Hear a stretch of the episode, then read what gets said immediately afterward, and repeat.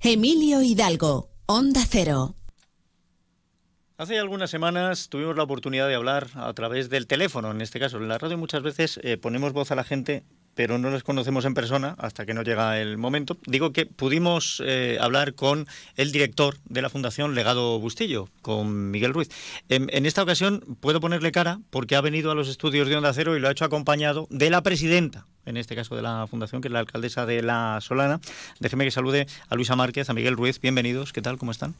Bienvenido. Eh, bienvenido. Muchas gracias. Bien, muy bien. que, a mí el que entra aquí dice, pues bienvenido, yo encantado, ¿eh? Yo encantado, que se sientan como en casa, que es lo que... Así nos sentimos. Ah, pues me alegro, me alegro porque además vienen a contar una cosa que es, em, que es amable y que es positiva, no digo ya para la Fundación Legado Bustillo, sino también para el municipio de, La Solana.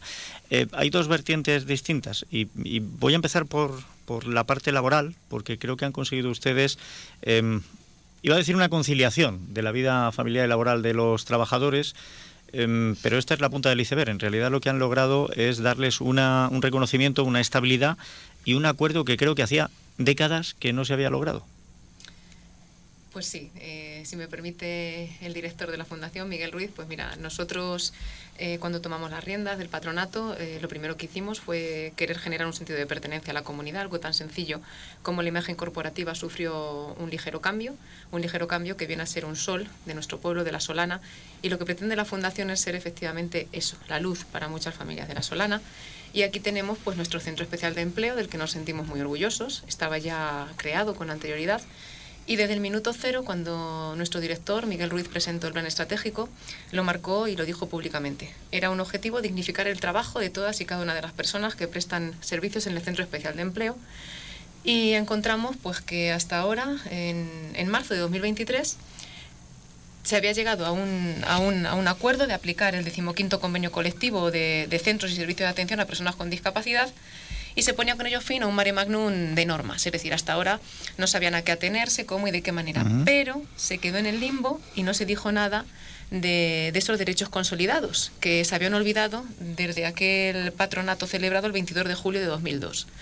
Pues ha sido de la mano de, de Miguel Ruiz y de este patronato, como hemos llegado a un acuerdo con el comité de empresa, después de 22 años, insisto, en el que se han tenido en cuenta, se revise, se consolida todos los derechos alcanzados hasta la fecha, poniendo fin a esa incertidumbre existente y empezando una nueva etapa donde la estructura y la seguridad están más que garantizadas.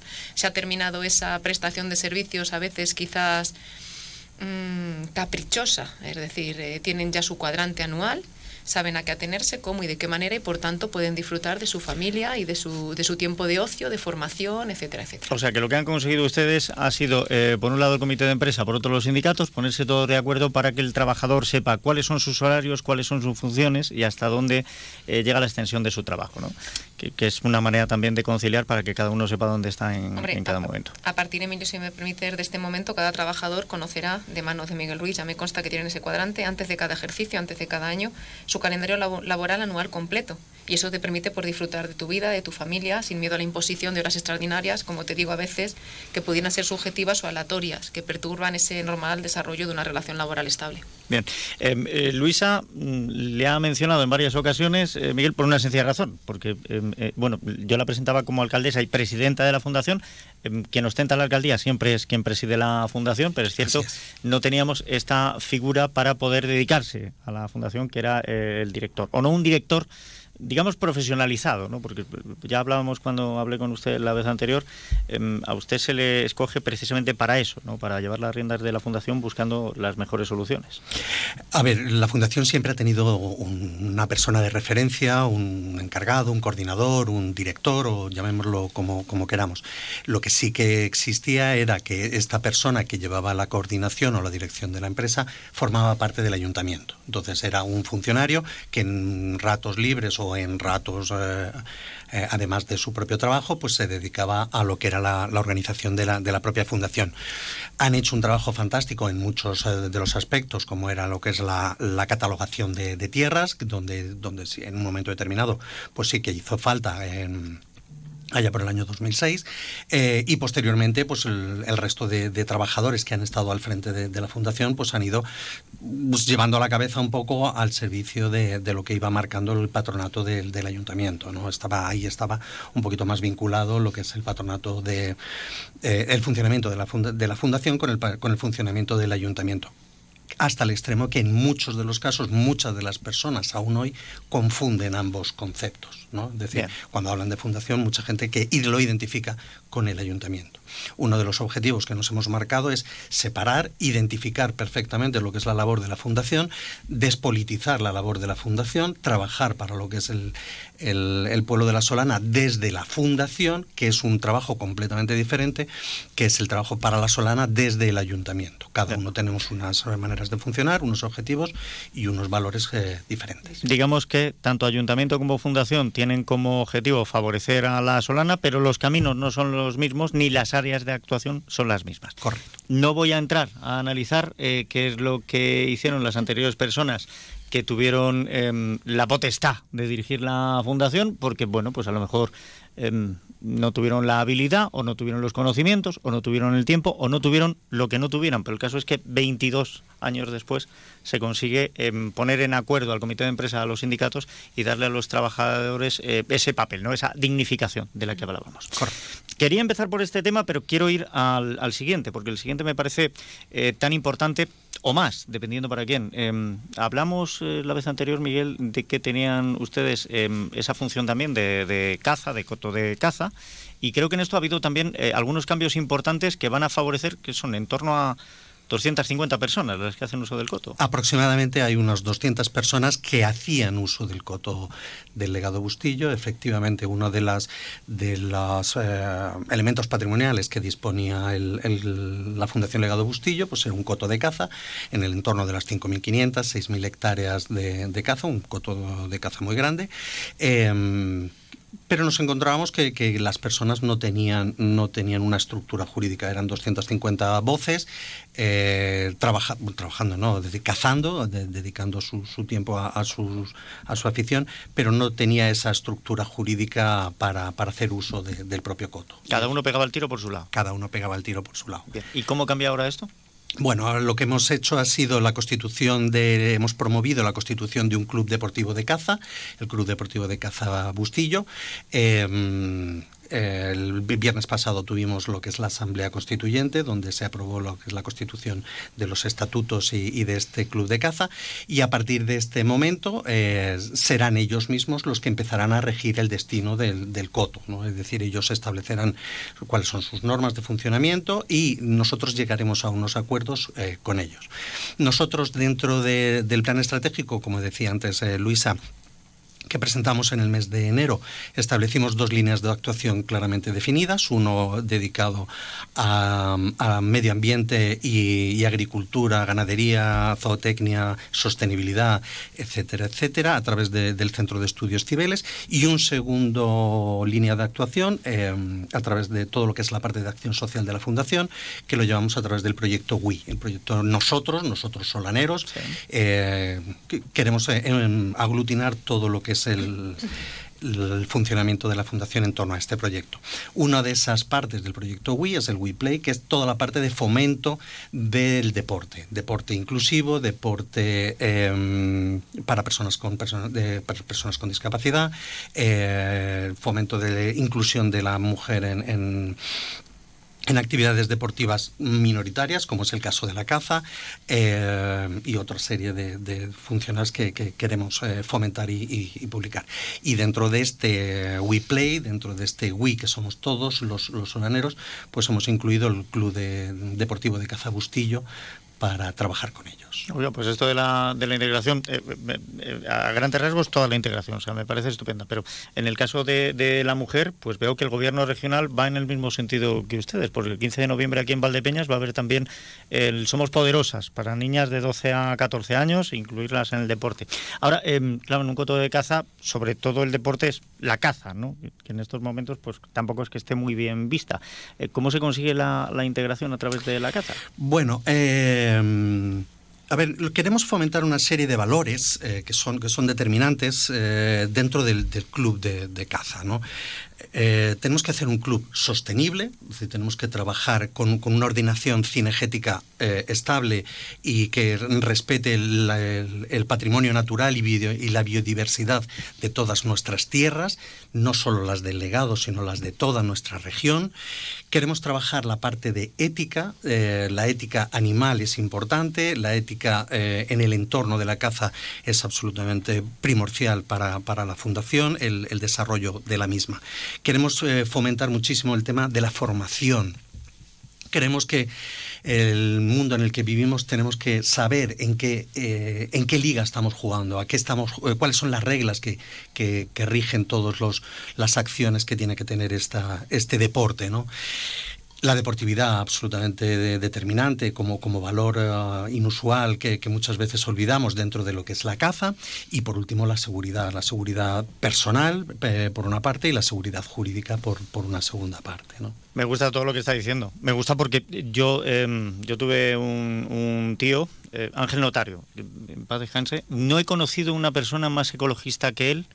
Em, y no cazaba nada que no se fuera a comer. O sea, él sabía que esto de ir a cobrar piezas para colgarlas en la pared no era, no era un deporte, no era la caza, em, no era lo que... Nosotros siempre decimos que, no hay que llevarse un saco de conejos para, practicar el, deporte. ¿no? Eso es. Y luego, en un segundo aspecto que, sí que me gustaría recalcar, es que no solo vamos a hacer caza eh, ordinaria con, con muerte, sino que queremos fomentar también todo lo que es el el tema de, caza fotográfica para fomentar en aquellos periodos donde, la veda está vigente, pues eh, otro tipo de actividad turística, otro tipo de actividad ecológica, de formación, de difusión de todo lo que son las, los valores de la naturaleza.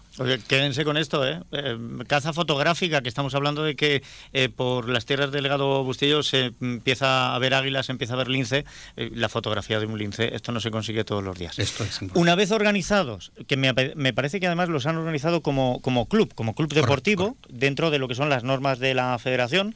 Claro, esto requiere de otra estructura, pero también de una seguridad. Antes no lo había. Antes esas 250 personas que pegaban cada uno el tiro por su lado Em, tendrían que hacer su seguro de responsabilidad y a ver dónde llegaban. Correcto. Nosotros ahora, eh, una de las propuestas que hicimos, y así se aprobó el pasado viernes, es además de constituir el club de caza, federar el club de caza, federar el coto de caza y federar a todos sus asociados. Toda la persona que forme parte del club de caza Bustillo eh, formará parte de la Federación de Caza de Castilla-La Mancha y a su vez de la Real Federación de Caza de, España. O sea que, con apuntarse al, club ustedes lo, hacen el trámite, lo federan. Exactamente. En el momento que, se abone lo que son las, las eh, cuotas de, inscripción, eh, dentro de esas cuotas de inscripción va incluido lo que son las cuotas federativas y el seguro federativo de, caza con una cobertura de hasta 600.000 euros por acciones de caza.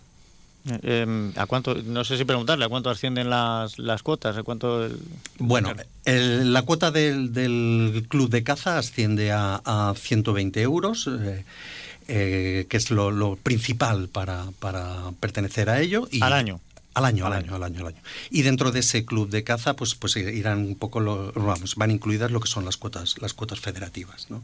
Y luego, además de esto, nosotros nos, eh, nos abastecemos, eh, nos financiamos lo que es la fundación con, con, nuestro propio patrimonio, con nuestras actividades y, y, una de las actividades que tenemos es el fomento y, difusión del deporte. Y entonces eh, todos los, los eh, deportistas asimismo nos harán una, un donativo eh, a título individual bueno, el, donativo para cualquier organismo que además tiene como valores la integración, la formación, el trabajo y tal, pues esto conlleva también una desgrabación fiscal, con lo cual no es un gasto, es más bien una... Efectivamente, toda persona que nos realice una donación, igual que se lo puede realizar a Manos Unidas, o lo puede realizar a UNICEF, o lo puede realizar a cualquier entidad no lucrativa, como es nuestro caso, lleva una, una desgrabación fiscal de hasta el 80% en los primeros 250 euros y el 40% a partir de, esa, de esas cantidades. Vale. Eh, eh, es siempre la misma, bueno, salvo que el gobierno quiera cambiar los Bueno, es, eh, esta normativa es de, de- de diciembre del 2023, con lo cual entró en vigor el 1 de enero del 2024. Ah, perfecto. O sea, más, Está reci- más- recién, recién aprobada. más reciente no, no puede ser. Digo, hombre, a ver si han hecho alguna tarifa plana No. y por cinco años te desgraban más, ¿no? No, que, que sería- No, lo que sí que es cierto es que si las, eh, las donaciones son recurrentes, es decir, a partir del tercer año, eh, los, los importes pueden subir. Es decir, ese 40% que de donaciones que sobrepasan los 250 euros, si la donación es recurrente más de tres años, se, se asciende el porcentaje hasta el 45%. Ah, bien, bien, bien. Bueno, pues entonces es sí. una buena una buena desgrabación. Y todo esto además, pues eh, como hemos dicho, ¿no? Con la federación, con el seguro, con absolutamente todo. Nos estamos quedando sin tiempo. Yo no sé si la alcaldesa quiere añadir. La alcaldesa y presidenta de la fundación, si quiere añadir algo más. Pues mire, Emilio, simplemente decir, mm, esta entrevista ha dejado usted entrever algo y, y el director han dicho que nosotros lo que queríamos era precisamente profesionalizar la fundación y efectivamente es en lo que estamos trabajando. Simplemente un apunte porque hemos, estamos pendientes de que el protectorado nos dé visto bueno a, a la reforma que hemos hecho de, de los estatutos, unos estatutos que llevaban pues 30 años sin, sin tocarse, habiendo eh, sucedido y habiendo estado en vigor pues dos normas, eh, una del año 94 y otra del año 2002 sobre fundaciones. ¿Qué hemos hecho? Pues regularizar la situación y lógicamente hemos sido sumamente respetuosos con la voluntad de- del legatario. Mantenemos los mismos objetivos sociales y, vamos a trabajar en lo que es eh, nuestro pilar esencial, que es eh, agricultura, medio ambiente y lógicamente nuestra parte más intensa, que es la acción social. Como siempre dice Miguel, lo tiene aquí apuntado, Nadie es mejor que todos juntos. Efectivamente, y esa es nuestra idea y esto es a donde queremos llegar. Estamos trabajando en el plan de ordenación de montes, que era obligatorio desde el 2008, no se había hecho nada, y, y queremos rentabilizar nuestro patrimonio para volcarnos en lo que es nuestro pilar asistencial eh, básico, que es nuestro proyecto WI, nuestro proyecto por y para la Solana, y, y que juntos pues somos más fuertes y somos imparables. Quiero darle las gracias a todo mi equipo y personalmente a, a Miguel Ruiz por el trabajo que está, que está realizando y estamos logrando pues profesionalizar una fundación y tenemos potencial más que suficiente para, como ha dicho, con esta actividad deportiva que es nuestro coto de, de caza, no que sea el mejor de la región, sino que sea el mejor de España. Bueno, con estas actuaciones que están llevando a cabo no solo actualizan todo y lo ponen acorde a, la legislación vigente y a las normativas más actuales, sino que además yo creo que están garantizando también la supervivencia y continuidad de la fundación, que es una cosa muy importante porque esta fundación va en beneficio de eh, la población de la Solana y de sobre todo de aquellos que en ocasiones pues, son mucho más vulnerables. Eh, no me queda tiempo, pero tampoco me resisto a hacerle, porque he hablado de legalización y, y no me resisto a hacerle una última pregunta con malicia. Si no quiere responderla, no la responda. Eh, últimamente, ¿cuántas veces ha hablado usted con la Guardia Civil? ¿Ha recibido muchas llamadas? De la... Eh, algunas. Bueno, mientras no la llame la UCO no vamos mal. Eh, Luisa Márquez, muchísimas gracias por haber estado con nosotros. Gracias, Miguel Ruiz. Gracias a Eh, vosotros. seguiremos en contacto porque me gusta mucho saber cómo va avanzando eh, la Fundación Legado Bustillo. a su disposición. Gracias. Siempre a su disposición. Gracias. Vamos a llegar a la... A ver, la pregunta iba con malicia, pero porque... Bueno, porque hay cuestiones que están en tribunales y que no lleguen más. Enseguida la información, en unos minutos estamos de vuelta.